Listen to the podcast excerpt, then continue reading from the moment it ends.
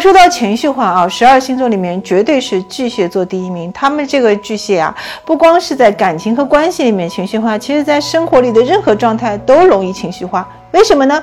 这要从巨蟹的主宰行星说起，那就是我们说了很多遍的月亮。月亮是我们情绪和感受力的中心，哈，它代表着我们人体里面所有的水分啊。据说人体里面七百分之七十以上都是水分，它和引动着我们地球上的潮汐，哈，和我们的潮汐是息息相关的。所以，其实来说，月亮走得很快，每两天就过一个星座，所以其实会引动巨蟹的敏感特质，它就会很易怒。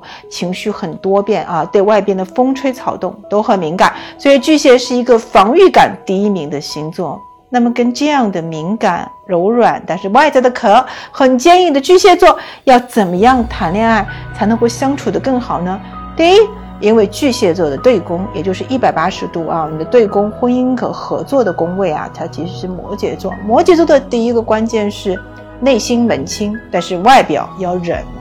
啊，对于巨蟹来说啊，你一定要去忍他的很多原则哈。他们有一个很著名的商人的原则，就是说我在爱里面对你，我要敬你一尺，你就要给我一丈。我为你做了一件什么小事情，你在三天之内必须要还给我一个。更加多一点的一个回报，否则我就会不开心。那你就记得你要及时回馈给他，要忍。第二点呢，我们说巨蟹座啊，它的第八宫啊，我们说从两性关系往后更深一个爱和深层次的信任关系是落在水瓶座，代表说巨蟹座可以掌控你。但是你对巨蟹呢，你要给他一定的空间，你可以让他做老大嘛，对吧？让他来管控啊，让他来掌握更多东西。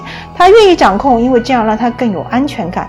一旦有安全感的螃蟹啊，他们可是会每天跟你亲亲抱抱举高高，他们会非常温柔，对你言听计从。